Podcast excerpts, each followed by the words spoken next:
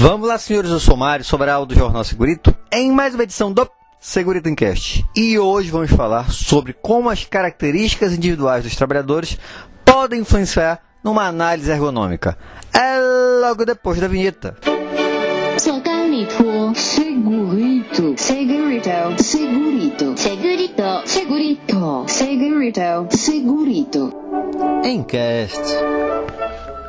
Quando a gente realiza uma análise ergonômica, a gente pensa muito nas características do posto de trabalho, da organização, ou seja, do ambiente. Mas nem todo mundo leva em consideração as características dos próprios trabalhadores que vão ter influência direta para esta análise ergonômica ser bem feita.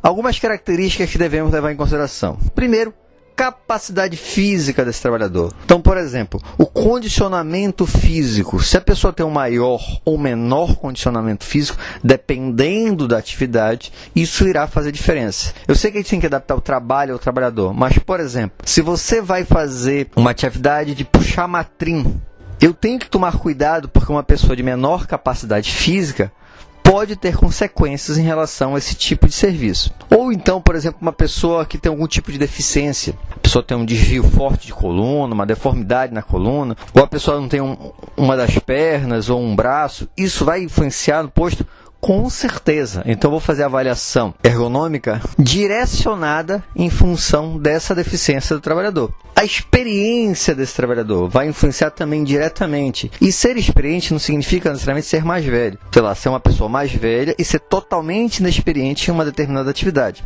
Eu sempre vejo isso em relação, por exemplo, quem começa a dirigir. Eu lembro que quando eu comecei a dirigir, por não ter habilidade motora ainda para fazer os movimentos, eu pensava o tempo todo para fazer os movimentos e suava muito, ficava extremamente desgastado, fisicamente e mentalmente. Hoje em dia, como já está automática a atividade, eu já não tenho esse desgaste tão grande. Então, uma pessoa menos experiente tem que tomar cuidado também para fazer com que essa adaptação seja mais adequada. Problemas pessoais, por exemplo, problemas familiares, problemas financeiros, isso vai influenciar no trabalho? Irá influenciar principalmente na carga mental. O trabalhador vai mais, ficar mais disperso também, às vezes mais irritado, tem uma influência direta também, e é uma característica individual. Trabalhos extras. Então, para complementar a renda, além de trabalhar na sua empresa, esse trabalhador realiza atividade em outras empresas. E com isso, há o aumento do desgaste físico e mental ou mental. Então, em função disso, a gente precisa também ter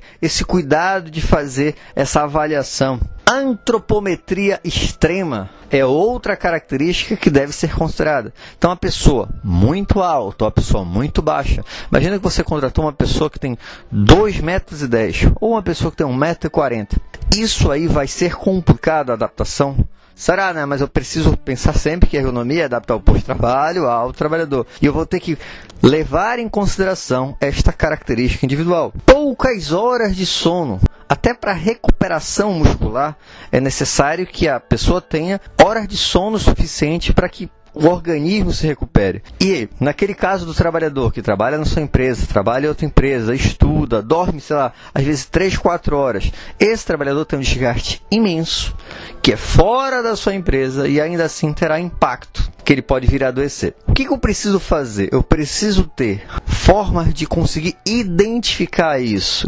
Eu preciso ter como me comunicar com esse trabalhador para que ele informe a questão dos problemas pessoais, dos trabalhos extras, para eu poder fazer esse diagnóstico. Porque eu não terei como propor alternativa de solução se ele não tiver liberdade para se comunicar com a empresa, nós identificarmos esses problemas pessoais, as características individuais e a partir daí tentar fazer a adaptação do posto de trabalho para o trabalhador.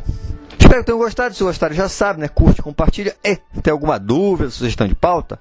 É só mandar um e-mail para sobralj@hotmail.com. Ah, e não esquece de sempre dar uma visitada lá no www.jornalsegurito.com. Um abraço e até o próximo programa.